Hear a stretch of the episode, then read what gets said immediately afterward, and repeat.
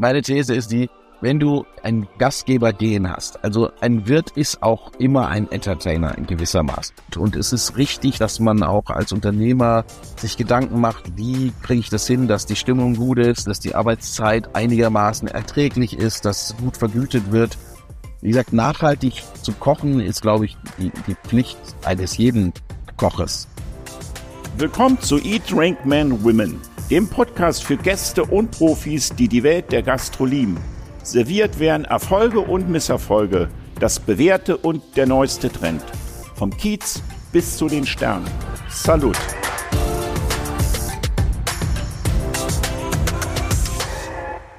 Hallo, liebe Leute von Eat, Drink, Men, Women. Wir sind ja in der vierten Staffel und unser Thema ist heute Nachhaltigkeit, Genuss, Sternegastronomie, TV, Stress. Wie geht man damit um?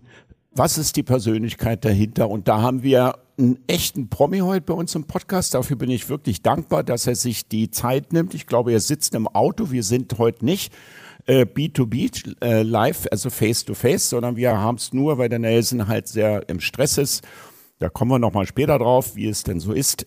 Wir sind praktisch online verbunden miteinander. Also, um das nochmal klar zu sagen, ich habe heute Nelson Müller im Gespräch. Herzlich willkommen, lieber Nelson. Danke, dass du dich bereit erklärt hast, mit mir ins Gespräch ja, zu gehen. Ja, hi Detlef. Also du, du hast ja eine riesen Omnipräsenz im TV von Lanzenkoch über Küchenschlacht. Das letzte, was ich von dir gesehen habe, war Maske Zinger. Äh, wobei ich sagen muss, da bist du relativ schnell entlarvt worden. Das war jetzt äh, schnell erkannt worden. Ähm, was, hast du eigentlich ähm, Kitchen Impossible mit Tim Melzer auch mitgemacht, Nelson? Äh, nee, bei Kitchen Impossible war ich bisher noch nicht dabei. Und äh, ja, aber wie du schon richtig gesagt hast, äh, habe ich schon ganz viele andere Sachen gemacht und äh, darf äh, ja relativ regelmäßig vor der Kamera stehen und das ist natürlich hier sehr schön. Genau. Ähm, kurze Frage noch gleich dazwischen. Wenn Tim Melzer anrufen würde, würdest du mitmachen, die Küchenschlacht? Ach, das weiß äh, Kitchen Impossible? Das kann ich dir momentan gar nicht sagen. Äh, das ist ja eine tolle, eine absolut tolle Sendung. Äh, Tim macht Aber das, eine Herausforderung auch. Tim ne? macht das grandios. Und äh, äh, ja, ich, ich finde ja immer, man muss nicht immer alles machen. Ich schaue mir das gerne an und äh, finde find das äh, total cool, äh, wenn man da einfach auch mal in die Küchen gucken kann und so dahinter schauen kann. Die Philosophien der Köche sieht, die Bildsprache ist toll. Ähm, aber ob ich jetzt mitmachen würde, das müsste man dann situativ entscheiden. Äh, ja, müsste man dann gucken. Okay, das war ein, eine Antwort mit Fragezeichen und Ausrufungszeichen. Äh, das, äh, man muss nicht alles äh, mitmachen. Das ist ein echt gutes Thema, weil nicht, dass du äh, omnipräsent im TV bist, sondern du hast auch drei Bücher geschrieben. Ich glaube, drei sind's oder sind's schon mehr? Ja, drei Bücher. Ähm, so Öfter vegetarisch, genau. meine Rezepte for Body and Soul und Heimatliebe, right? Ja, und äh, gutes Essen ist äh, das äh, letzte Buch, was jetzt gerade frisch rausgekommen ist, wo es ja um Nachhaltigkeit geht, also genau das Thema zur Sendung im Grunde genommen. Ja, in dem Sinne sind es schon vier Bücher. Ja. Okay. Wie viele Restaurants besitzt du? Ich habe gelesen, drei in meiner Recherche oder ist da auch schon ein viertes in Planung? Nee, also ähm, Offiziell zum drüber reden gibt's noch nichts, aber ähm, genau, es gibt das Müllers in Rüttenscheid, Müllers auf der Rue, es gibt die Schote und es gibt äh, Müllers auf der Burg in Geisenheim, Burg, auf der Burg Schwarzenstein. Und ja, es wunder, wunderschöne Restaurants, äh, macht wirklich Spaß. Wie du das alles unter einen Hut kriegst, das wird einer unserer ersten Themenschwerpunkte sein. Zweiter Themenschwerpunkt ist Body and Soul, weil nachhaltiges Essen finde ich ganz spannend und wie du dazu gekommen bist. Bevor wir jetzt ähm, in die Themen wirklich gehen, Nelson, ist bei uns, bei mir im Podcast, habe ich immer so ein paar Triggerfragen, die ich ganz gerne mit dir mal kurz durchgehen würde. Und es sind immer entweder oder Fragen. Du darfst jetzt nicht antworten, ja, beides, ja. Also, Life Balance erfolgreich. Life Balance erfolgreich. Und ich darf jetzt äh, sagen. Eins von beiden, genau. erfolgreich. erfolgreich. Leidenschaft, Emotion, Struktur.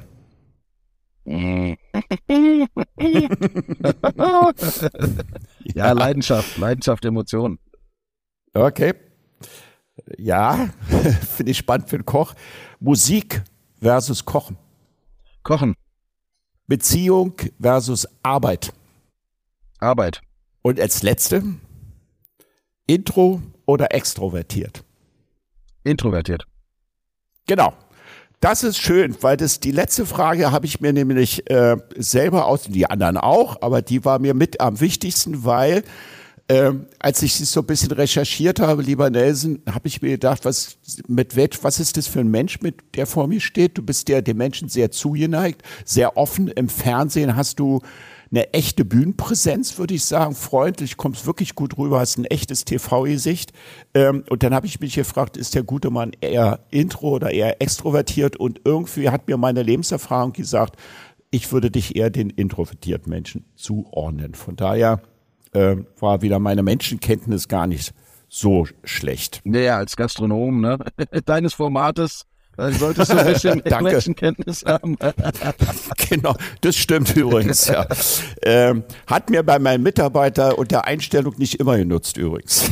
Ja, ach du, das ist ja, das sind andere Gesetzmäßigkeiten, für die äh, reichen, glaube ich, reicht ein Leben auch gar nicht. Also äh, stimmt ja. allerdings. Ja. Kannst du kurz einen Abriss machen zum Thema Biografie? Wie bist du von von Stuttgart zum Kochen gekommen? Also wie bist du zum Kochen gekommen letztendlich? Was, was war deine, was war dein Trigger? Du, ich, äh, bin ja, wie du schon richtigerweise sagst, in Stuttgart aufgewachsen und ähm, im, im Schwaberländle, gell? Und äh, ja, äh, mein, mein, mein Vater kommt aus Bayern und ähm, da gibt's äh, im, im Frankenland einen, einen Bauernhof mit einer Gastronomie, einer Wirtschaft und da war ich als Kind immer und ich glaube, das hat mich äh, schon immer so ein bisschen getriggert und auch begeistert. Und äh, bei uns zu Hause war Essen gehen, Gastronomie, gemeinsames Kochen, äh, eigener Garten, Selbstversorgung, das war alles groß geschrieben. Und das haben wir gelebt und äh, das hat mich schon früh fasziniert. Und da war dann auch relativ schnell der Beruf des Koches immer mal irgendwo, schwirrte der immer irgendwo rum. Und als es dann auch soweit war, Schülerpraktikum zu machen oder auch äh, dann zu überlegen, geht man jetzt, äh, geht man studieren oder macht man eine praktische Ausbildung, dann war der, der Koch auch wieder präsent. Okay. Und dann bist du von Stuttgart nach Sylt und wie war so ganz als kurzen Abriss kurz deine genau, ne, dein ich Werdegang bis ja, zum auf, Stern? Ja, ja, ich habe dann in Stuttgart meine Kochausbildung angefangen in der Fissler Post und äh, das, das, ja, es war schwäbische Küche, ja, äh, gutes, gut bürgerlich, gehoben gut bürgerlich und äh, der Küchenchef vor Ort hat dann gesagt, ja, Müller, ist gar nicht so schlecht, was du hier machst. Ähm, ich würde dir aber, ich würde dir empfehlen, nach Sylt zu gehen. Da habe ich selber mal gearbeitet und da gibt es einen Koch äh, namens Holger Rudendorf. Äh, das kann ich dir nur empfehlen. Da, da wirst du eine gute Zeit haben und da kriegst du einen richtigen Drill und einen richtigen Schliff. Und ja, ich, ich habe ihm da damals sehr zuge zu, gut zugehört und äh, hing an seinen Lippen und habe äh, ihm, gelauscht, als er da irgendwelche Geschichten erzählt hat und von Gastronomie. Und für mich war das ja natürlich alles noch ganz neu. Ich war im ersten Lehrjahr, äh, im ersten, in der ersten Halbzeit des ersten Lehrjahres und habe dann gesagt, okay, pass auf, ich, ich versuche das mal und mache mal ein Praktikum. Bin ich nach Sylt gefahren, habe Praktikum gemacht. Das hat mir einfach so gut gefallen, ähm, dass ich mich dann auch entschieden habe, meine Ausbildung dort fortzusetzen bei Holger. Holger hat mich auch genommen. Und äh, ja, dann habe ich dort meine Ausbildung weitergemacht. Meine Eltern sind aber auch an die Nordsee gezogen. Das war sicherlich noch ein, ein Grund mit äh, und auch noch ein bisschen Sicherheit natürlich, der doppelte Boden im Rücken, zu sagen, okay, die Eltern sind dann in Zukunft auch nicht so weit weg. Ich war 17, ja, und habe dann ja auf, auf Sylt meine Ausbildung weitergemacht. Und als ich dann fertig war, habe ich Holger gefragt, du, wo geht's jetzt hin? Was, was machen wir jetzt? Und dann sagte Holger, ja, jetzt gehst du äh, zum anderen Sternekoch und guckst mal, wie es da ist. Und ich habe da jemand, den Lutz Niemann, der kocht an der Ostsee in Timmendorf in der Orangerie. Und den rufe ich jetzt mal an und dann hat er das gemacht, hat bei Lutz Niemann angerufen, sagt, ich habe hier jemanden, den, den schicke ich dir mal vorbei zum Praktikum. Und dann bin ich äh, an die Ostsee gefahren, gedacht, ja, ist ja fast wie auf Sylt, nur ein bisschen anders. Und war dann in Wellen sind nicht ganz so hoch. Ja, genau. genau ja, und äh, habe dann in Timdorf äh, Praktikum gemacht, hat mir auch gut gefallen. Äh, habe noch im, im, bei Michael Röhm noch Praktikum gemacht, im Vitus, in der Lüneburger Heide.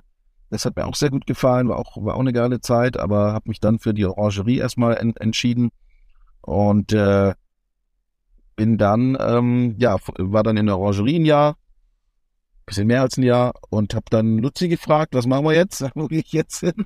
Und dann hat er gesagt, ich nehme dich mit ins Atlantik auf eine Küchenparty. in vier Jahreszeiten, äh, nicht ins, äh, nicht, sorry, nicht ins Atlantik, sondern ins vier Jahreszeit nehme ich dich mit auf eine Küchenparty.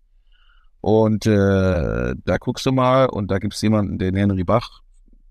Vielleicht könnt ihr mal quatschen und den, den finde ich gut, wenn du, wenn du zum Zwei-Sterner gehen willst, dann würde ich dir Henry Bach empfehlen, weil damals gab's fünf Zwei-Sterne in Deutschland. Äh, das war ja Barreis, Hans, Hans Haas, Tantris, äh, ich glaube Winkler, äh, Residenz, Aschau war damals noch am Start. Auf jeden Fall ähm, sagte der Lützi damals schon so zu mir, ja, hier bei den anderen, das sind alles harte Knochen. Äh, ich sag mal so, der entspannteste ist wahrscheinlich der Henry Bach. Äh, und für die harten Knochen bist, musst du noch ein bisschen, äh, brauchst du noch ein bisschen Hornhaut. Und äh, ja, dann hat er mich mitgenommen zur Küchenparty. Ähm, grandioser Abend gewesen. Alle gut drauf gewesen. Wir waren hinterher noch im Dollhaus, äh, wo, wo mir Robert Stolz äh, den ganzen Abend von seinen eingelegten Tomaten erzählt hat und ich mich leider nicht auf das Geschehen vor mir konzentrieren konnte. Natürlich als braver äh, Jungkoch da ihm zugehört habe und die Geschichten übers Einlegen verfolgt habe. Aber das war auch der Abend und der, der Tag, äh, an dem ich äh, dann Henry Bach kennengelernt habe und ihn auch gefragt habe, ob ich zu ihm kommen kann. Und auch da habe ich wieder ein Praktikum gemacht, bin dann nach Essen ins Ruhrgebiet und bin äh, dann auch genommen worden und habe dann ja mein, mein, mein Demi-Chef und Chef de Party-Jahre in der Residence verbracht, ähm, bis hin zum, zum Junior-Sous-Chef äh, habe ich es dann gebracht. Äh, mehr war dann, mehr war dann auch nicht wirklich drin, weil ich, weil ich dann schon so ein bisschen äh, den Spleen im Kopf hatte, äh, auch nochmal was anderes zu machen, also beziehungsweise nochmal Musik zu machen. Äh, aber trotzdem bin ich sechs Jahre in der Residence geblieben damals in Essen. Ja, dann habe ich ein bisschen Musik gemacht. Aber ich, ich frage mal dazwischen, Nelson, ist denn, wenn du jetzt an, an, als du angefangen hast, Musik zu machen, ist es nicht irgendwie so, wo man sagt, wow, das ist jetzt eigentlich noch viel geiler, als am, am Kochherd zu stehen, weil man dann irgendwie im Flow ist, man ist mittendrin, man hat gleiches Feedback vom Publikum. Also, oder wo würdest du den Unterschied da sehen und warum hast du denn die Prioritäten aufs Kochen gelegt? Naja, ich habe ja schon immer Musik gemacht. Also das war ja schon immer, immer mein, mein, mein Ding, Musik zu machen. Aber es war ja immer so, so, so ein bisschen irgendwie ne, nebenbei Spaß und komme halt aus der Hip-Hop-Kultur und äh, das war, war mir immer wichtig, irgendwie in diesem Hip-Hop-Kontext so im, mit, mit Leuten umgeben zu sein, die Hip-Hop machen, rappen, singen auch im weitesten Sinne. Und ähm, naja, ich habe dann aber auch schon gemerkt, dass das, das ist schon auch harte Arbeit. Also äh, man stellt sich das immer so vor, ja, Musik und bist dann sofort ein Star und dann ist, stehst du auf der Bühne und alles. Ja, du stehst auf der Bühne und das Ganze auch super im Jugendhaus dich feiern lassen von 50 oder vielleicht auch mal 100 Leuten. Wenn du dann in diesem Rap-Kontext bist, kann es auch mal schneller natürlich mehr werden aber du musst dann auch schon liefern, ne? Du brauchst Songs, du musst, äh, und das ist ja heute noch viel, viel schwerer geworden alles. Ähm, ja, das ist, äh, und dann habe ich auch schon gemerkt, dass ähm, das eben nicht nur Spaß ist, sondern dass, dass das auch dann ein hartes Brot ist, dass du dann wirklich schauen musst, wie kommst du an deine Kohle, dass es auch erstmal Geld kostet, Studio bezahlen musst, äh, Fahrtkosten hier und da. Und äh, ich habe damals als Koch ja auch noch nicht viel verdient. Und äh, ich war, ich war da immer, ich war da immer im Minus. Ne? Also das war immer so ein, ja. das war immer so ein Ritt auf der, also am Ende des Geldes war immer noch ganz viel Monat leider. Und äh, ja. Kenne ich gut, auch aus meiner Jugend, glaube ich. Ja. ne? Aber ist es denn, ist es dann so eine Entscheidung so ein bisschen gewesen zwischen wie soll ich es jetzt formulieren, zwischen Leidenschaft und Sicherheit. Also, weißt du, Koch bietet natürlich viel mehr Sicherheit jetzt, als was du gerade sagst, als die Musik. Ne? Da geht man ja echt auf dünnem Eis und weiß nicht, ob's schafft, ob man es schafft. Also auch davon finanziell regelmäßig zu leben. Ja, also ich habe ja schon eine Leidenschaft, genauso eine Leidenschaft zum Kochen auch gehabt. Wobei ich muss sagen, genau, die kam hinterher aber noch, noch viel mehr, als ich dann, äh, äh ich bin dann mit der Musik auch erstmal gescheitert ähm, weil ich, äh, also ich hatte dann einen Plattenvertrag, aber der war äh, nicht sonderlich gut, so dass wir den äh, nicht gemacht haben. Das, ich war sehr enttäuscht darüber. Und äh, finanziell nicht gut oder? Ja, also genau. Die, der war einfach nicht, ja. der war einfach nicht lukrativ genug und mein damaliges äh, Produzententeam Schrägstrich Management hat das dann auch nicht machen wollen. Und äh, ich, ich hätte es hätte selber auch alles gar nicht machen können und hatte auch keine Ahnung davon. Und äh, ich konnte halt irgendwie einsingen und Songs, vielleicht Songs schreiben und sowas das Jahr und Texten, aber äh, mehr auch nicht. Und äh, das war natürlich für mich eine Enttäuschung.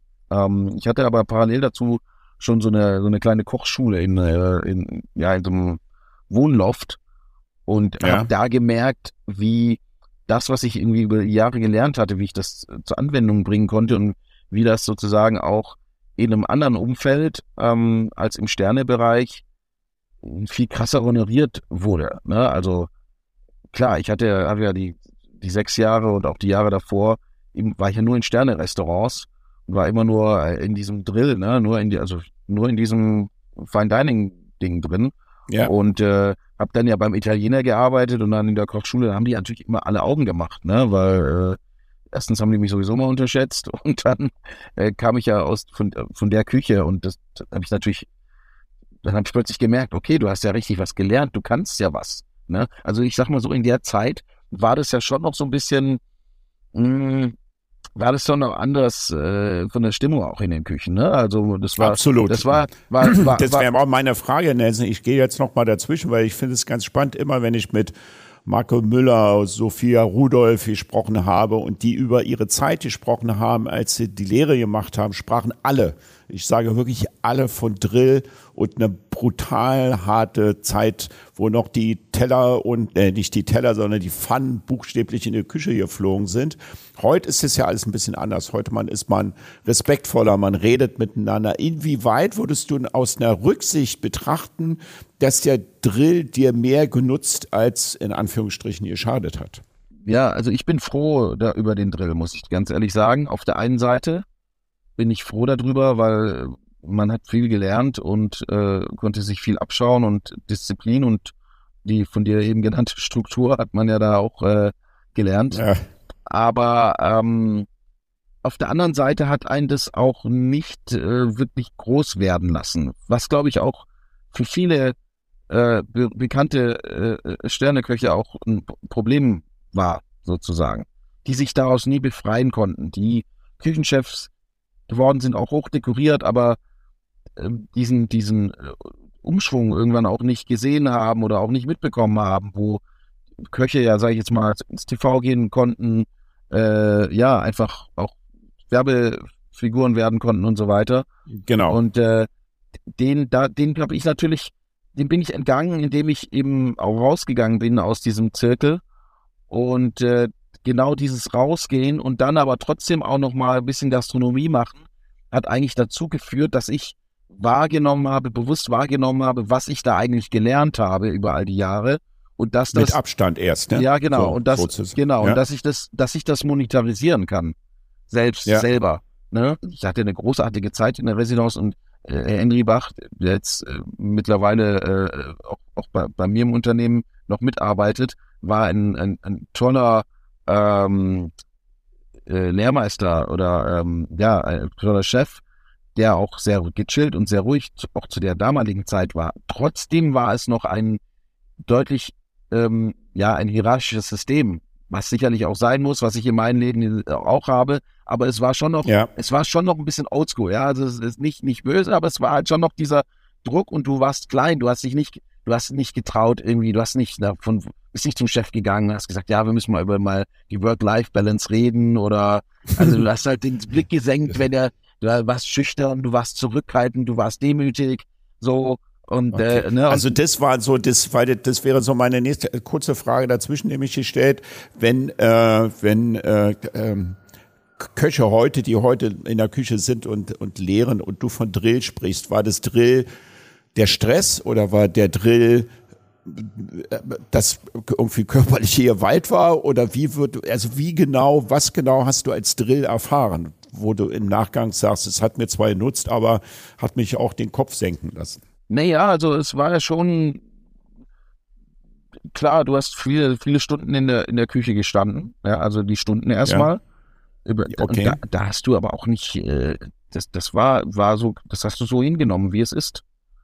Da hast du nicht, vielleicht hast du mal irgendwie ein Wort drüber verloren, aber das war normal. Wenn man das in der Richtung gemacht hat, war das eben normal, dass man dann diese, diese Stundenanzahl gemacht hat und äh, musste sich eben auch Sachen anhören, so, ne? Es gab halt auch, klar, wenn Qualität nicht gestimmt hat, dann musste natürlich, gab es auch Stress oder ähm, ja, es, es war dieses, man musste auch war schon eher klein. Also man war jetzt nicht. Äh, ich man, verstehe. Man also man, so man, man, ist öfter nach, man ist öfter nach Hause gegangen, hat sich gefragt, selbst wahrscheinlich, warum mache ich den Scheiß hier eigentlich? Ne? Ganz, ganz genau. Ja, aber es war auch klar, dass es so ist, wie es ist. Also man hat es auch nicht in Frage gestellt im Sinne von, ähm, also in, gastronomisch geht das anders. Man hat sich eher gedacht, okay, außerhalb der Gastronomie ist es vielleicht anders. Ne? Aber ja. das, das Gastronomie ist so und Sterne-Gastronomie ist erst recht so. Das war eigentlich völlig klar. Und ähm, ja, das empfinde ich als, als Drill, ne? dass man wirklich dieses, ja.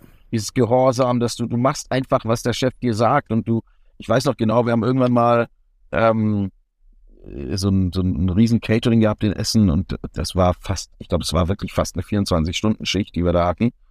Ähm, und da waren wir wirklich fett und da war auch wirklich dann, da waren alle so ein bisschen kurz vor der Meuterei auf der Bounty so. Aber das, auch das hat man dann halt so mal gemacht irgendwie.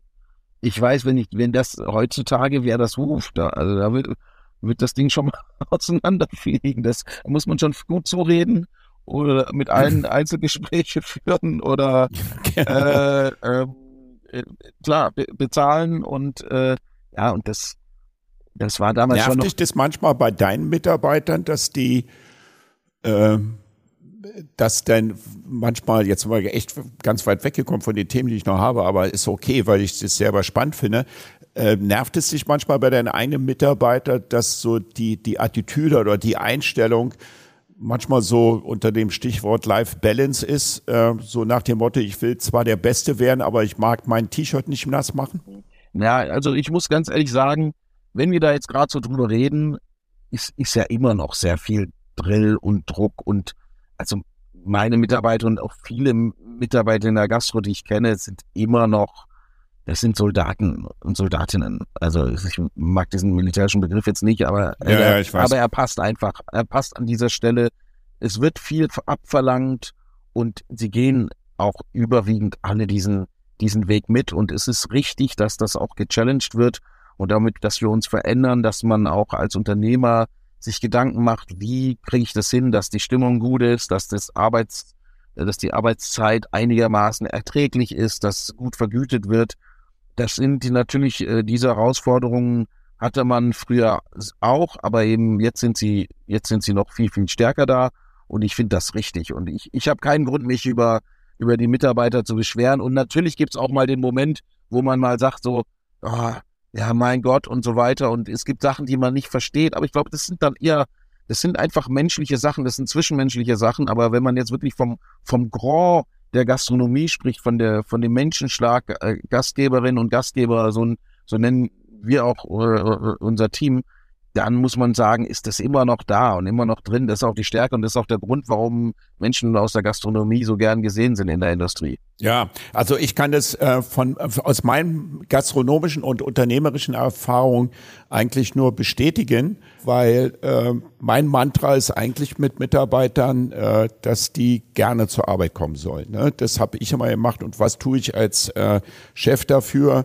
Äh, dass meine Mitarbeiter gerne zur Arbeit kommen. Nichtsdestotrotz haben wir dann auch mal Zeiten, wo du dann wirklich auch 15 und 20 Stunden arbeiten musst, ähm, um, um, wenn irgendwelche Sachen halt anstehen oder so. Ja, ne? klar, das, das gehört dazu und da muss man halt irgendwie gucken, wie man irgendwie Ausgleiche schafft. Äh, sei es äh, Zeit, was, was ich glaube, das ist eben das, das, die große Veränderung, dass viele nicht unbedingt nur aufs Monetäre schielen, sondern eher sagen, oh, mir ist Freizeit und Lebenszeit wichtiger als äh, den letzten Euro irgendwie, ne? Weil äh, diese Lebenszeit kann man vielleicht gar nicht so mit dem Geld aufwiegen. Ich glaube, das ist der große, das ist, glaube ich, der große Unterschied. Hattest du einen Mentor in deiner Lehre zum, zum, also ich rede jetzt nicht von der Selbstständigkeit, sondern als du so dann äh, selber gelaufen bist, in deiner Ausbildungszeit? Ja, ja, aber also das waren alle. Also jeder auf seine Art und Weise. Und deshalb glaube ich auch, ist es auch so ein, so ein Vorteil nach wie vor, auch für junge äh, Gastronominnen und äh, Gastronomen auf Wanderschaft zu gehen. Äh, klar ist es auch, ist auch gut, in einem Laden zu sein, aber die unterschiedliche die unterschiedlichen Führungsstile, den Unterschied äh, zu kochen, die unterschiedlichen Formen von Gastronomie, die ja auch jeder Betrieb mit sich bringt. Ähm, das ist, finde ich, ein, ein, ein, was ganz Wertvolles, was man mitnimmt, wenn man eben reist und insofern auch natürlich Holger Bodendorf, Lutz Niemann, äh, das sind alles Menschen, die ich gerne nenne und auch immer wieder nenne, äh, weil das prägende Personen in meinem Leben waren, die mir äh, Sachen gezeigt haben, mir vorgelebt haben, wie sie mit Produkten umgehen, wie, wie deren Philosophie ist.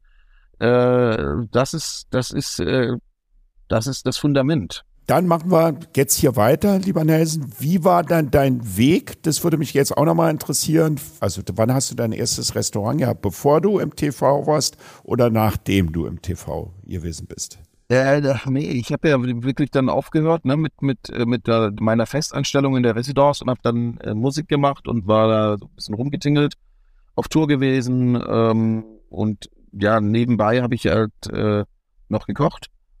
Und äh, durch dieses Nebenbei-Kochen habe ich äh, äh, Bekannten in Dortmund kennengelernt, oder die Mutter eines Bekannten. Und äh, die wiederum hat mich weitervermittelt an Manuela Ferning äh, mhm. meine äh, langjährige Managerin. Und die hat ähm, ja, mich sozusagen zu einem Casting geschickt für damals noch Kerners Köche. Und ähm, da bin ich genommen worden und war dann bei Kerners Köche noch mit dem Thema Koch aus der Sternegastronomie hängt den Kochberuf an den Nagel, um Musiker zu werden. Und ähm, ja, dann habe ich äh, meine Kochschule aufgemacht oder war in dieser Kochschule drin äh, das war eigentlich meine erste Selbstständigkeit. Kochschule in diesem, in so einem Loft, in so einem Küchenloft, äh, die Küchen verkauft haben und Möbel und so ne, Designermöbel. Und äh, dann habe ich so Koch, Kochkurse und Catering gemacht. Und irgendwann lief das so gut. Ähm, plötzlich habe ich irgendwie Geld verdient und äh, hatte super Zuspruch und die Leute fanden das toll. Und äh, dann habe ich gemerkt, dass ich aber ja mit den, mit den Leihköchen, die ich eben nur für meine Kochkurse hatte, dass es schwierig ist und dass ich irgendwie eine permanente Lösung anstreben musste. Und die hätte ich ja, hätte ich zu dem damaligen Zeitpunkt eben nicht über Catering und Kochschule ähm, finanziert bekommen. Und dann habe ich mich entschlossen, ein Restaurant zu suchen und ein Restaurant aufzumachen. Und da dann praktisch zu kochen und dementsprechend die Kochschule auch im Restaurant weiterzuführen. Ja, nee, die Kochschule habe ich dann in diesem Loft weitergeführt, habe dann das Restaurant aufgemacht und hatte plötzlich ein Restaurant und eine Kochschule.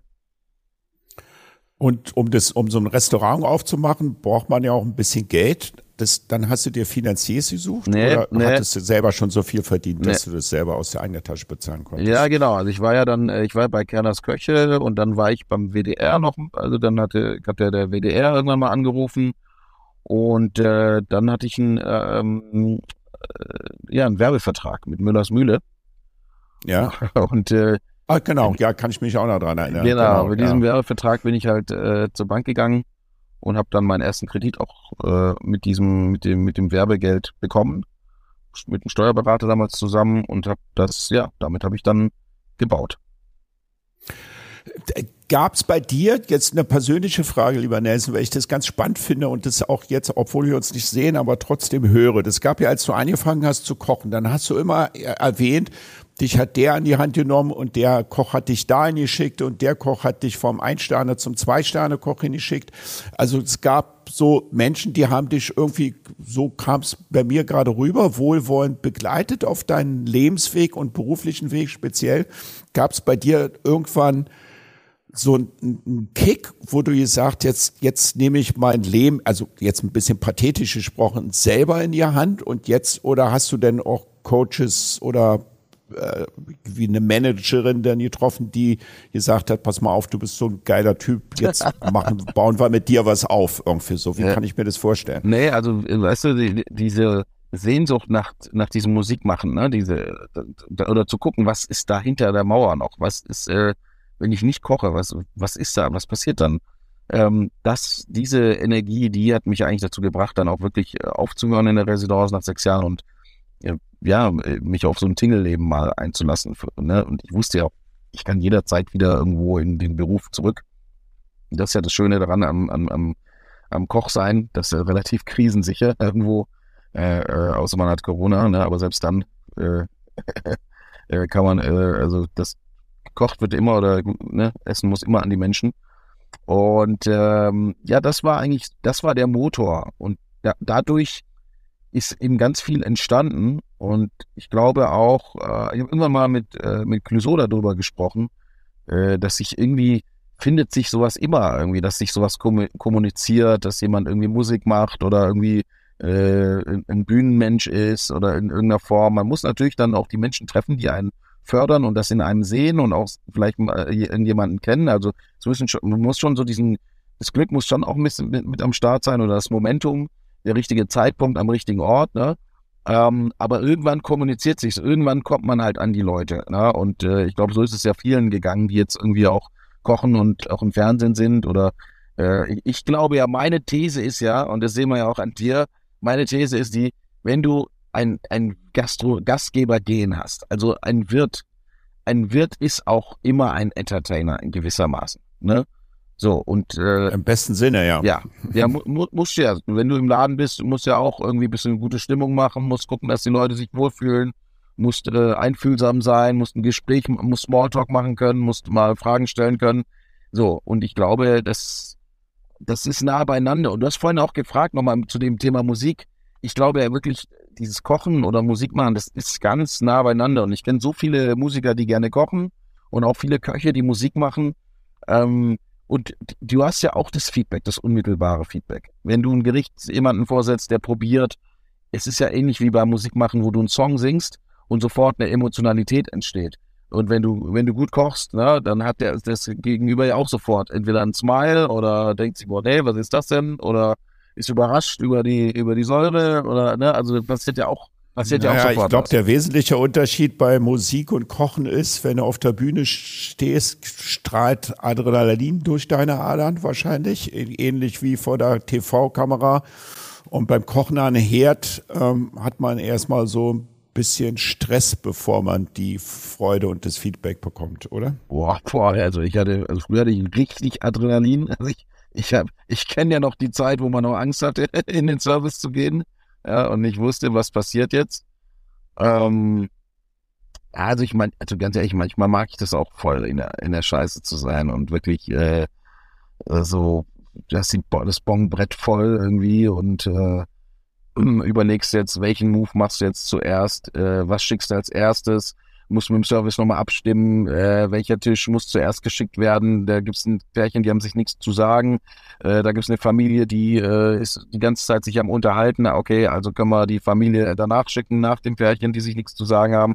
Und dann diesen ganzen Rock'n'Roll und äh, nochmal schnell irgendwas aus dem Kühlhaus holen und äh, irgendeiner hat noch einen extra Wunsch. Also das ist schon, also so, eine, so ein Service kann schon auch äh, ziemlich geil ja, ja. sein. Genau, genau. Ist man denn, ähm, oder bist du denn, wenn man jetzt nochmal zum TV kommt, das, bevor wir jetzt auf deine Lehnen zurückkommen, würde ich das auch nochmal ganz gerne wissen, weil du hast schon, ähm, das, ich würde es nicht sagen, wenn ich es nicht so wahrnehme, schon eine ziemlich geile Bühnenpräsenz. Ist das von dir so eine Natürlichkeit, die so ein bisschen autodidaktisch ist? Hast du da Coaches gehabt? Und muss man eigentlich so ein Adrenalin-Junkie sein und gut vor der Kamera zu performen? Ja, so was.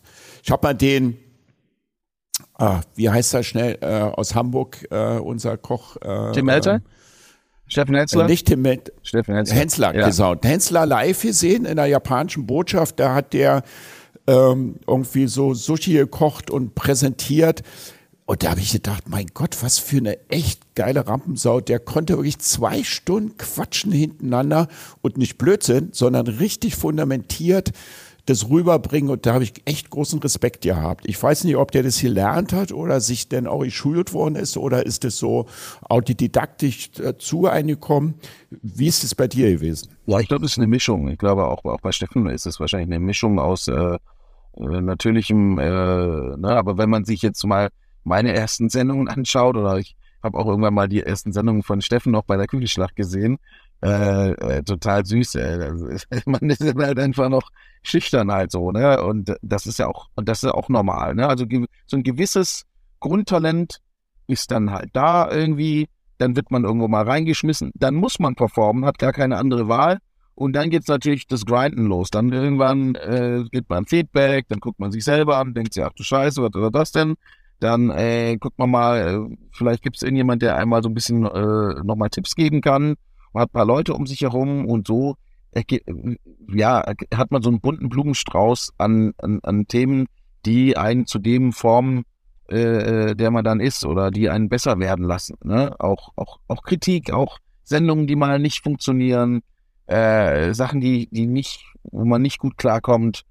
Ähm, all das hilft einem, einem, einem zu shapen. Und ich habe ne, ich hab auch äh, mal hier einen Unterricht genommen oder mal da äh, mal, ne, Assoziationstraining gemacht oder so. Das habe ich schon auch, auch alles gemacht. Ne? Aber es haben, du hast dann auch schon so Buddies an deiner Seite, die dir dann Feedback geben, ehrliches. Auf jeden Fall. Oh ja, oh ja, ja, ja, ja absolut. Okay. Ja.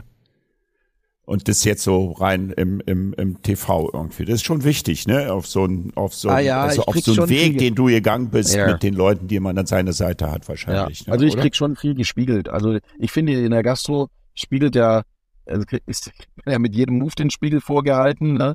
Äh, das ist ja auch manchmal, da muss ich auch sagen, bin ich auch manchmal ein Schisser, mal wirklich zu fragen, so pass auf, was kann ich denn besser machen? So, ne? Das ist immer so ein bisschen, aber äh, den Spiegel kriegt man ja äh, also jeden Tag vorgehalten.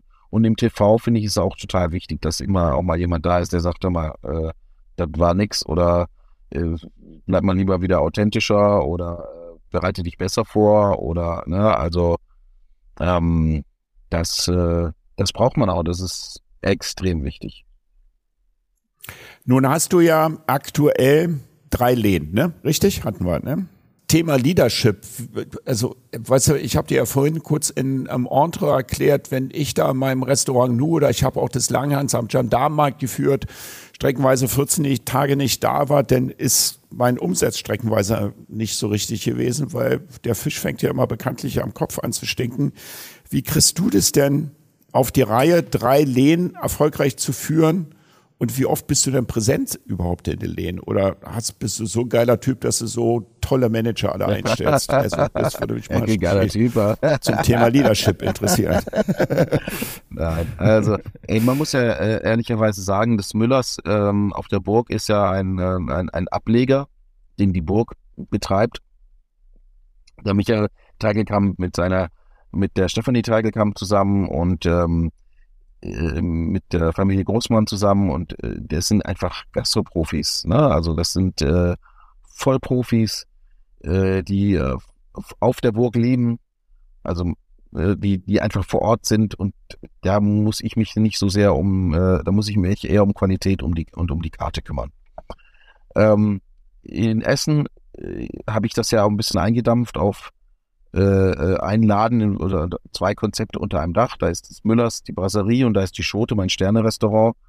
Und das geht eigentlich ganz gut. Da habe ich ein sehr, sehr gutes Team um mich. Äh, Katrin Lohmer, meine äh, rechte Hand, die, das ist, das ist toll. So, die, da, mit diesem Team, die teilweise auch schon lange da sind, ähm, lässt sich das gut machen. Aber das war ein langer Weg, ein steiniger Weg äh, viel äh, ja Lehrgeld bezahlt, äh, also auch äh, nicht nur metaphorisch Lehrgeld bezahlt, sondern auch mhm. so Lehrgeld. Auch in, ja, auch in, in Münze. Münze.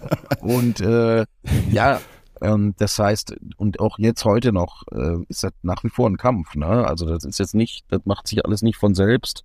Und Freizeit ist da auch sehr wenig. Gesundheit leidet auch manchmal drauf. Aber du bist schon in den Läden ja, jetzt noch. Du bist nee, nee, schon. Ich bin schon. Wie oft in der Woche? Ja, wenn ich jetzt? nicht zu Drehs unterwegs bin, bin ich jeden Tag da. Ne? Ne, ah, weil okay. ich.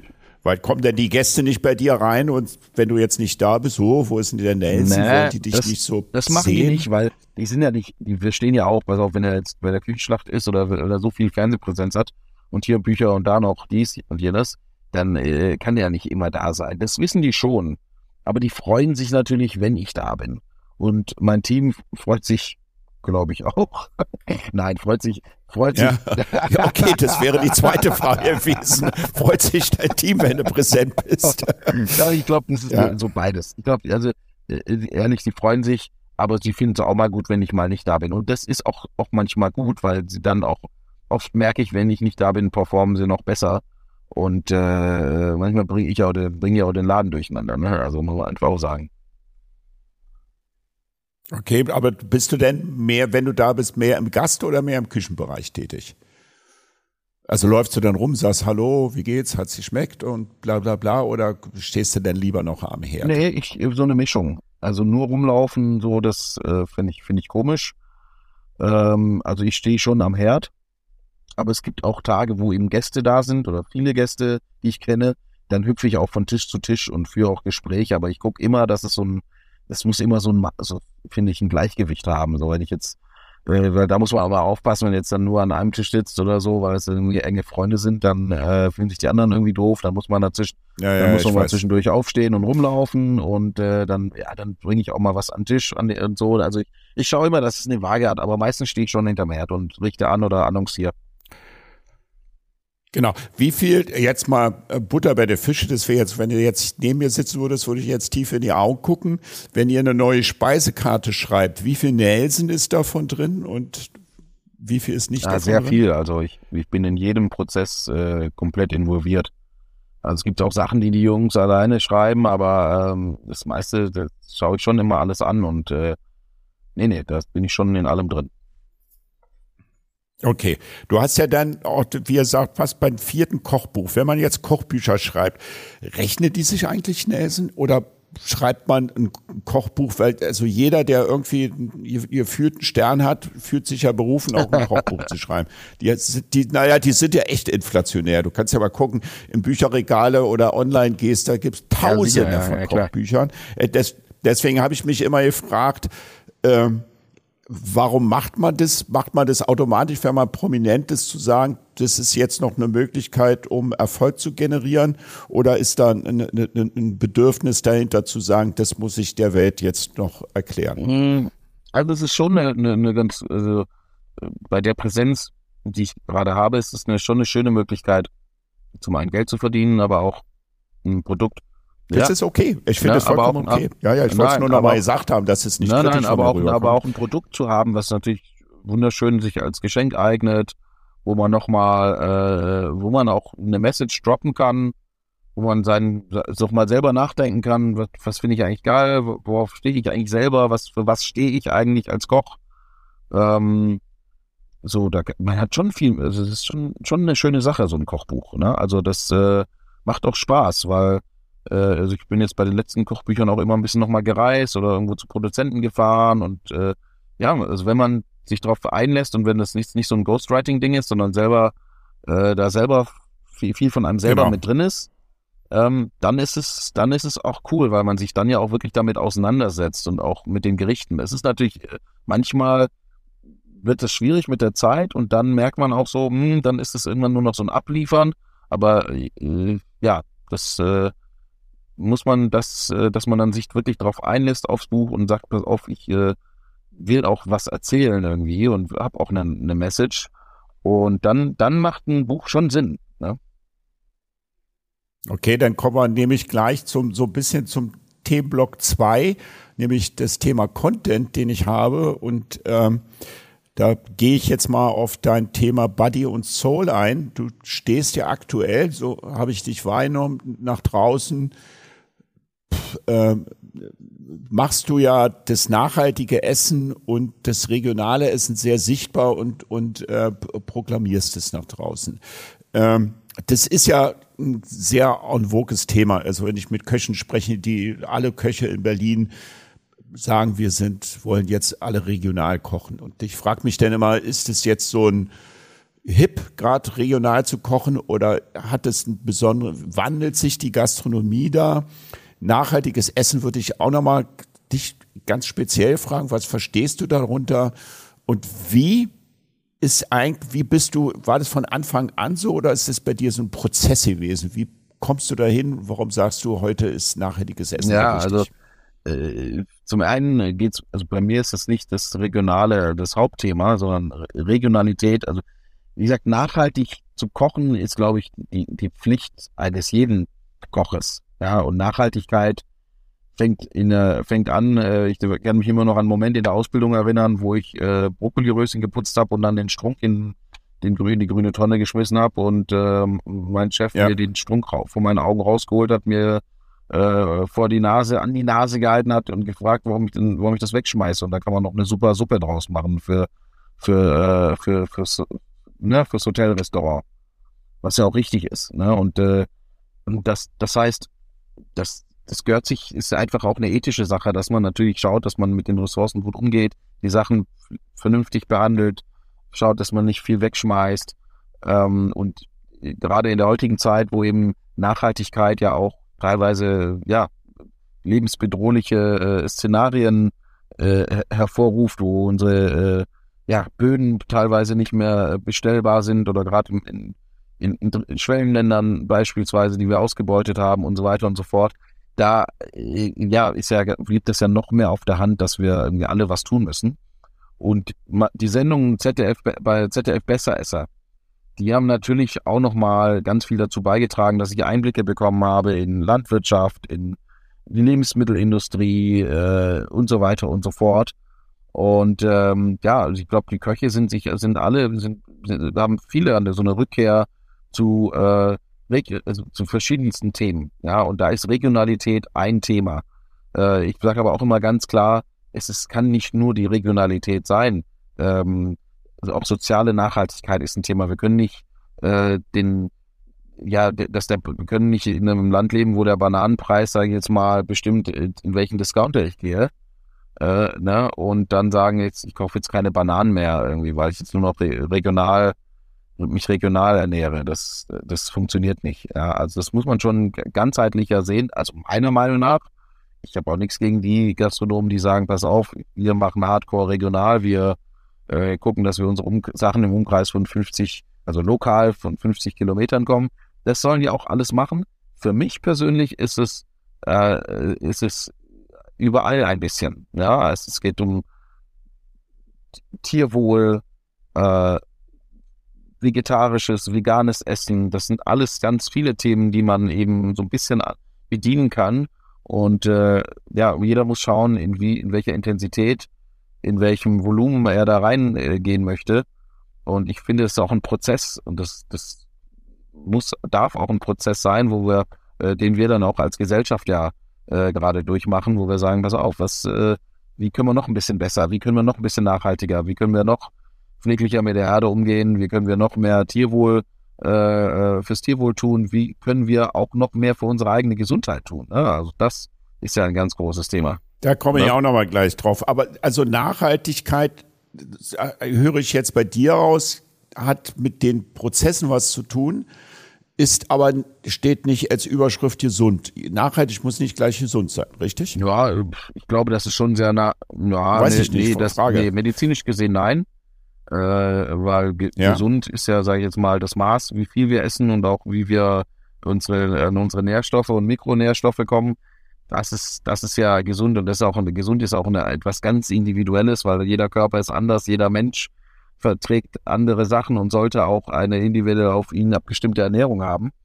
Aber ähm, vielleicht ethisch gesund, das kann man vielleicht schon sagen. Klar, je nachhaltiger man eben kocht und äh, ressourcenschonender, äh, desto besser fühlt sich's auch an. Klar, das hat auch was mit mentaler Gesundheit zu tun. Aber wann, ab wann hat es sich bei dir eingesetzt, Nelson? Ich verstehe jetzt, was du sagst, aber ich, ich kann mir doch nicht vorstellen, als dass du Lehrling gewesen bist und sagst, meine Bestimmung ist es irgendwann, wenn ich groß und drei Restaurants habe, dann koche ich nachhaltig. Das muss doch, also auch für Leute, die heute nicht nachhaltig denken oder kochen. Da gibt es ja auch viele Kollegen bei dir, die jetzt sagen, äh, ich koche, äh, keine Ahnung, businessorientiert und kaufe am preiswertesten ein und probiere den größten Mehrwert auf den Teller rauszuholen. Ähm, kann man ja drüber denken, wie man will, aber ähm, wie ist der Weg dahin und was kannst du den Menschen sagen, warum es wichtig ist? Also ethisch schon klar, aber gut. Ja, ja weißt du, also ja klar, aber ich glaube, das ist natürlich auch wenn du äh, zum Beispiel so in diese, in diese Sternegastronomie reingeschmissen wirst, na, ich bin da ja auch eher zufällig gelandet, hast du natürlich auch ja. ein ethisches äh, äh, Empfinden oder ein sensorisches Empfinden für, für gewisse Themen. Und ähm, das ist ja genauso, äh, vergleich es immer mit, ja, keine Ahnung, äh, Autos, Klamotten, überall, äh, Möbel, ähm, in ganz vielen Bereichen unseres Lebens äh, gibt es Qualitätsunterschiede. äh, die nicht immer was mit Nachhaltigkeit zu tun haben, aber die sich ja anders, anders anfühlen. Von der Haptik, Ne? Also ich glaube, Nelson, ich glaube, ich probiere es mal so runterzubrechen auf mich. Wenn ich manchmal Köche eingestellt habe bei mir im Restaurant, dann habe ich geguckt, wie sie den Fisch oder das Fleisch anfassen. Und das hat sowas mit Produktliebe zu tun. Ja, ja, genau das, das ist das im Grunde genommen. Und ich glaube, äh, am Anfang, nochmal, um das drauf zu kommen, was du sagtest, dass das am Anfang äh, als Lehrling natürlich nicht so präsent war. Natürlich nicht. Aber was ich damit sagen möchte, ist, dass man ähm, durch äh, ähm, durch durch, wenn man damit in, mit solchen Themen in Berührung kommt und dann merkt, wie schön das eigentlich ist, dann äh, möchte man da auch irgendwann nicht mehr von weg. Und dann kann man es vielleicht am Anfang gar nicht beschreiben und benennen und dann so redet man nicht von Nachhaltigkeit, aber man, man spürt, es ist richtig, irgendwie ein Produkt ganzheitlich zu verarbeiten. Und es ist richtig, irgendwie äh, ne, aus dem Lachs. Den, natürlich mache ich aus den Geräten einen Fond und gucke, dass ich wirklich alles alles verwerte. Ne? Und das, das kann man dann weiterspinnen. Und dann geht es darum, wo kriege ich die Produkte her und allein, was du sagst, Produktliebe, dass man äh, ja auch den Gästen sagt, woher kommt überhaupt ein Produkt.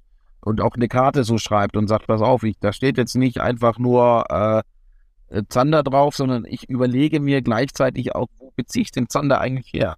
Und ist es überhaupt ein Fisch, den ich gerade einkaufen sollte, darf? ähm, und nehme ich ihn aus der Aquakultur oder ist es eine Angelware? Na, und das, das sind dann schon, wo ich sage, da kann man schon dann gucken, was, was darum geht's dann. Verändert sich da was? Ich meine, wenn wir von Italien und Frankreich sprechen zum Thema Produktliebe und Produktliebe ist für mich, das hatten wir ja gerade geklärt, auch so ein bisschen die erste Idee zur Nachhaltigkeit. Ähm, bei Italien und Frankreich kennt man das ja. Verändert sich da was in Deutschland oder ist es jetzt nur so ein hippes Thema?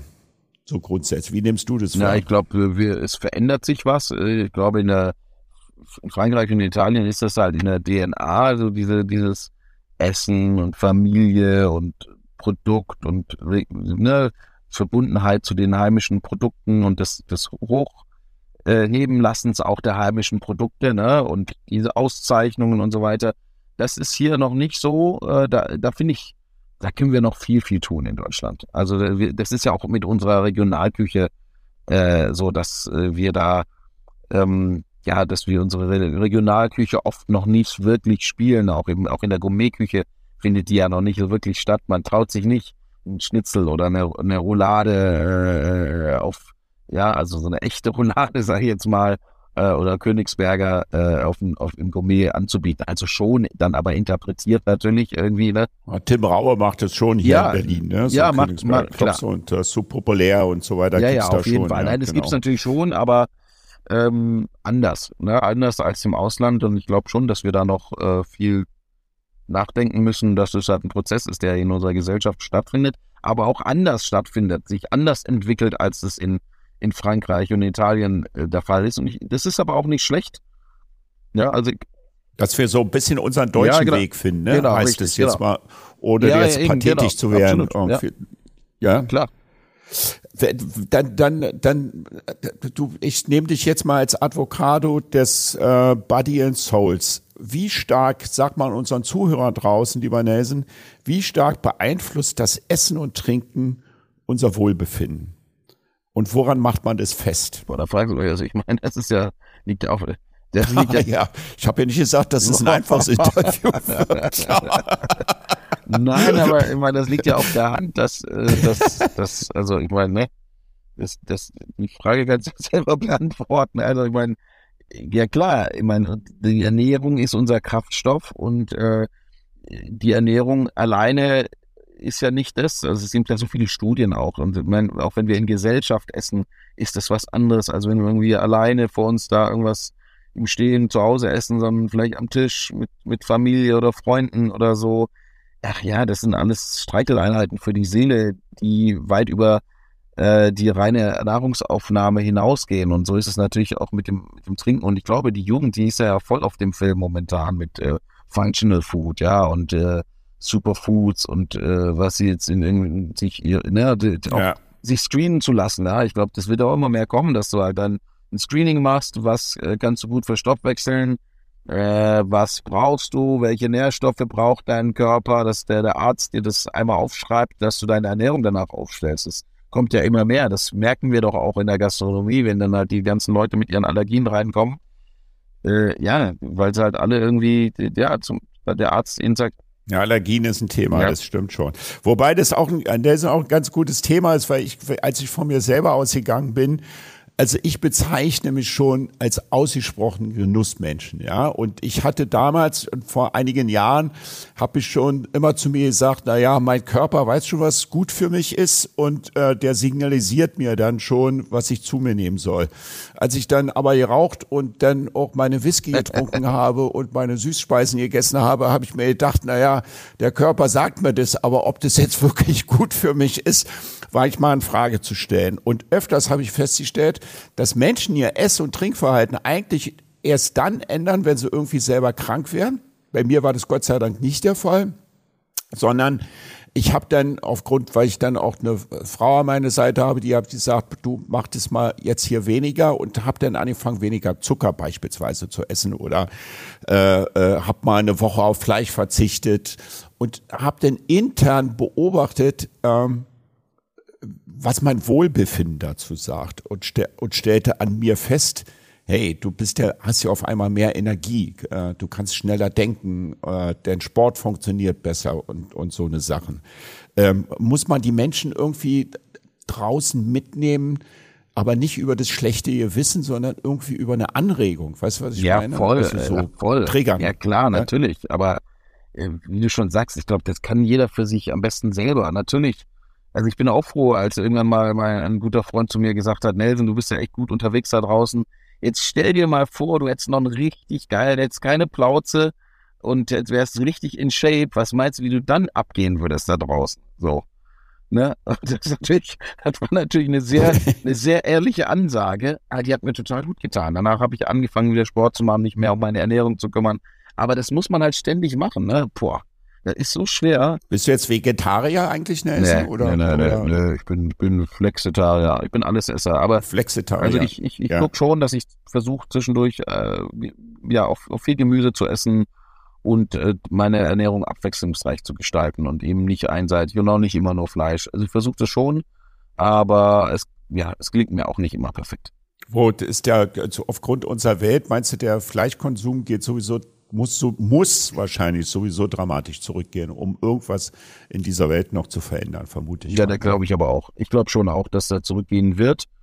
Ähm, auf der anderen Seite wird es eben auch äh, mehr Menschen geben, die Fleisch essen wollen und unseren Wohlstand, den Wohlstand der Abend äh, wollen, den wir hier in in den Industrieländern genau. haben. Und in das haben wir in Afrika übrigens gerade, habe ich gelesen, ne? dass die, dass die viele afrikanische Länder, die früher sich Fleisch nicht leisten konnten, jetzt äh, expandieren wirtschaftlich und sagen, jetzt wollen wir aber auch fünfmal eine Woche Fleisch ja, essen. Klar, Wo wir sagen, wir verzichten auf das. Ja, klar. Das kann man denen ja nicht verdenken eigentlich. Nein, nee, klar. Und wir, bei uns ist es ja auch keine große Zahl, die darauf verzichtet. Ne? Also das sind die Zahlen sind ja nicht signifikant, die, die, die, der, die den Fleischkonsum äh, reduzieren haben lassen. Also klar, äh, im Rindfleischbereich äh, ist es, glaube ich, zurückgegangen oder, oder beziehungsweise, nee, gar nicht, im Schweinefleischbereich ist es zurückgegangen.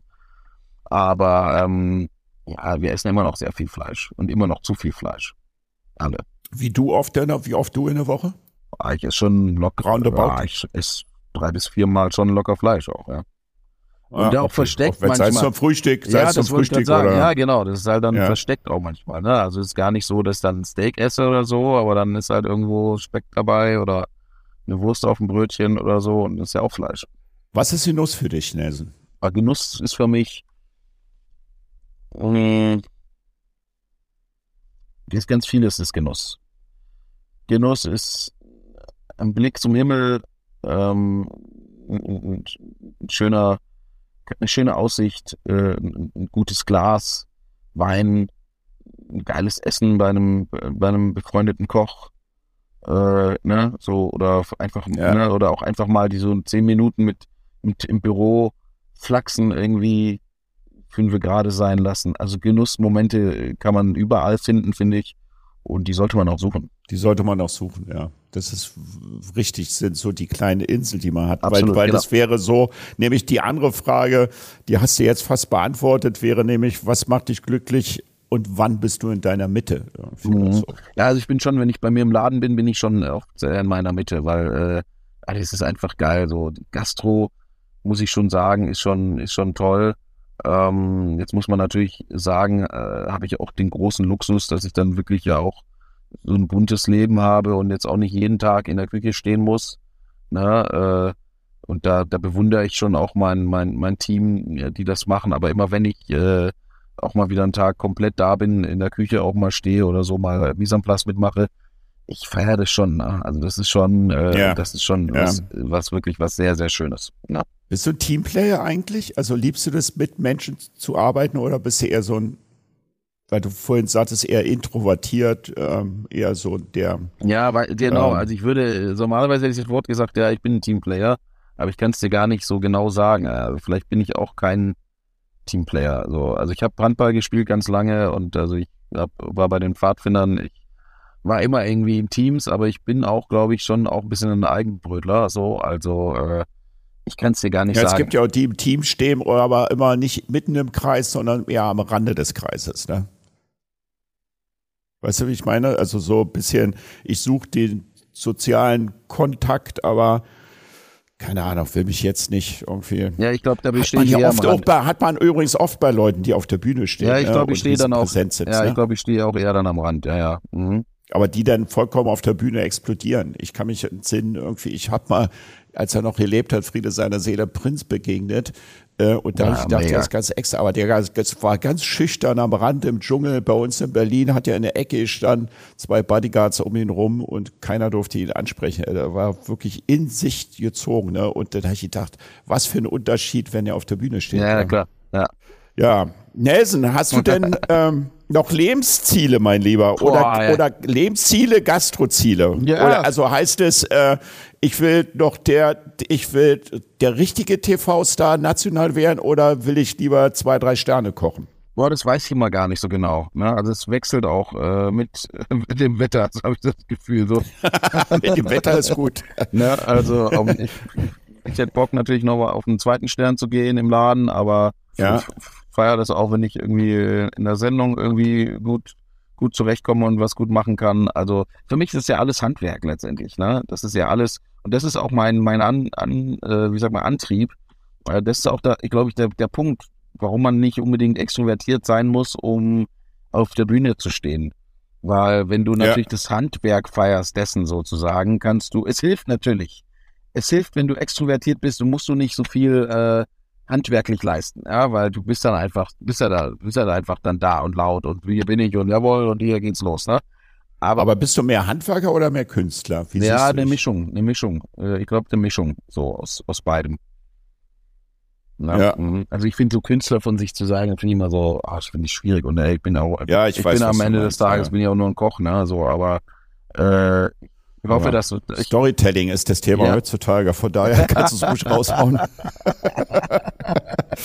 nee, ich ja, aber, aber zweiten Stern hättest du schon noch Bock drauf. Ja, schon. Ja, so. schon. Ja, schon. Ich ein Aber ich finde es gut, dass du das sagst. Na? Weißt du, oft erst bin ich mit Köchen zusammen äh, im Gespräch gewesen, die noch keinen Stern hatten, aber die gekocht haben, wo ich sagte, Mensch, ihr steht kurz vorm Stern und dann sagten, ja, aber ist uns nicht so wichtig und so. Und das habe ich immer so als Blabla abgetan, weil natürlich, wenn man ein bisschen Ehrgeiz hat und wenn man das Gute auf den Teller bringt, dann, dann will man ja auch weiter kommen. Und das ist ja, ist ja auch so eine Anerkennung.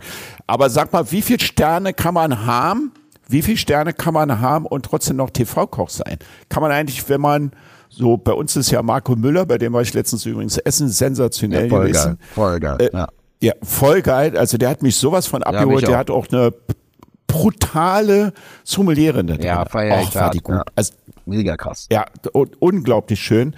Und kann so ein äh, Marco Müller überhaupt im TV auftreten oder bricht dann die ganze Küche zusammen? Ab wann muss man Präsenz haben? Ja. Was glaubst du? Ja, ich glaube, dass wir in Deutschland schon nochmal da ein bisschen spezieller unterwegs sind. Aber ich meine, dass Gordon Ramsay auch drei Sterne hat. Ja. Und äh, zumindest, ja, ne? Stimmt, ja. ja, ja, ja, ja, ja, ja das ist schon richtig. Ja, und auch die Franzosen sind da schon ein bisschen anders unterwegs und ja auch, ich meine, wenn ein Ducasse mehrere Drei-Sterne-Restaurants hat, dann kann er auch nicht in, in allen sein, ne? Äh, das stimmt, da hast recht. Und deshalb äh, glaube ich, äh, dass, das schon geht, es hier in Deutschland aber eigentlich bisher noch nicht so wirklich da ist, hm, dass das wahrscheinlich noch kommen wird. Ähm, ja, weil die den ja. auch sehen wollen, ne? Das ist dann halt schon immer so. Ne? Das ist, das kriege ich immer mit, dass sie dann auch bei Marco Müller dann sagt, wo ist denn Herr Müller? Ja, ich glaube auch, dass der läuft jetzt nicht genau. rum, genau. ne? Das macht er auch sehr gezielt. Das finde ich auch gut. Ja, ist auch äh, Er muss ja nicht da von Tisch zu Tisch hoppeln irgendwie und sein Essen erklären. Dafür hat er seine Mitarbeiter, die das hervorragend übrigens machen. Und ähm, ja, das setzt den ja unter Druck. Ja, ich finde, ich glaube, das ist eine, das ist eine gute Frage. Die habe ich mich auch schon oft gestellt. Ähm, aber ich glaube, im Zwei-Sterne-Bereich ist überhaupt gar kein Thema. Da haben ja viele, viele Kollegen, die, die äh, in, ne, in den Medien sehr präsent sind. Und ich glaube, das wird irgendwann auch auf den Drei-Sterne-Bereich überschwappen. Weil ich finde, auf der anderen Seite musst du ja auch sagen, ich meine, es ist dein Team, es ist die Qualität, ja, und ich meine, wenn du jetzt irgendwie, äh, keine Ahnung, äh, ein schickes Auto kaufst oder eine schicke erwartest du auch nicht unbedingt, dass jetzt dir der äh, Firmengründer die in die Hand, ne, die, die überreicht oder so. Ich meine, klar, Gastro ist immer noch mal ein bisschen was anderes, aber ich glaube auch, dass da ein Umdenken geben wird und dass ähm, ja auch Drei-Sterne-Köche mal in Ruhe Urlaub machen können oder mal vor die Kamera, vor die Kamera treten können und auch mal ihre Läden verlassen können. Also ich meine jetzt hier in Deutschland. Und äh, das ist ja auch sonst, sonst auch einfach ein krasses Leben. Ich meine, das ist äh, die Leidenschaft und klar, die drei Sterne, die die verpflichten, die sind, äh, ja, es ist dann schon auch eine Ansage. Aber ähm, ja, muss ja auch immer noch alles, alles machbar sein. Ne? Und vor allem, wenn wir davon reden, dass wir vielleicht nicht mehr so viel Mäzenentum haben, ne? dass, dass die Leute sich vielleicht auch selber finanzieren müssen. Äh, na, wenn, keine Ahnung, Jan Hartwig oder äh, Kevin Fehling genau. oder so, die müssen sicherlich auch äh, das ist auch dann vielleicht auch nochmal anders, als wenn man natürlich irgendwo ähm, angestellt ist und äh, Finanziers im, im Rücken hat. Ne? Also das ist äh, sicherlich auch, hat man dann ähm, andere Möglichkeiten. Jetzt sind wir fast am Ende, lieber Nelson, aber meine letzte Frage zielt nochmal darauf hin, hast du dann, hast, hast du dir schon mal selber überlegt, hättest du Bock auf irgendwelche Gastroformate im TV, die es noch nicht gibt? Oder hast du da selber Ideen, wo ich sage, Mann, da würde ich mal gerne mitmachen oder das würde ich oder gerne mal ins Leben rufen? So, weil irgendwie finde ich die ganzen Kochsendungen schon langsam so durchgenudelt bisschen im deutschen Fernsehen. durchgenudelt, ja. Gastronom ist echt ein Gastronom. Ne? Genau. Nein, also ja, du, es kommt immer mal eine Idee rein und so, aber ja, bin gerade in so einer Phase, wo ich eher sage, so, ja, mal gucken, was, was so kommt, was passiert, ähm, auch mal ein bisschen, auch mal runterfahren und auch, also ich Jetzt, äh, jetzt kommt, ähm, kommt bald der Taste, da bin ich sehr gespannt drauf, äh, wie, wie das ankommt. Ähm, war ich jetzt mit dabei, dann die Küchenschlacht weiterhin. Äh, klar, ich habe ich hab Bock auf, auf vieles und äh, jetzt werde ich erstmal mein, mein YouTube-Format äh, wird jetzt erstmal kommen, wo ich so ein bisschen selber mal äh, einfach meine. Was mein, machst du da genau? Ja, Kannst du da ja, kurz noch berichten von? Ja, ich, ich mache halt, ich koche halt einfach ganz easy, ich koche halt auf, mein, auf meine Art und Weise. Mein Style, Soul, Soul Food. Und ähm, werde Ende des Jahres auch auf Tour gehen mit äh, Soul Food als, als Programm. Und das ist anders als bei YouTube. Äh, YouTube ist ja wirklich kochen, straight kochen äh, und, und, quatschen, aber auf der Bühne. Ist, denn, ist das ein Live-Format? Das YouTube? Bei YouTube? Nee, nee, ja? nee, nee, nee. Das zeichnen wir auf und dann werde ich das einmal in der Woche eben senden. Und ähm, da, da bin ich schon. Da wird dann ein Gericht gekocht, was man danach kochen kann und dementsprechend Rezept unten genau, verlinkt Genau, hat, genau so, genau so. Ne? Wie Kalle kocht irgendwie, gibt es so eine Kochsendung auch, kenne ich da auch. Also es gibt ja mehrere so eine Formate. Auf jeden Fall, ja, YouTube. auf jeden Fall. Gut, wir sind am Ende, Nelson.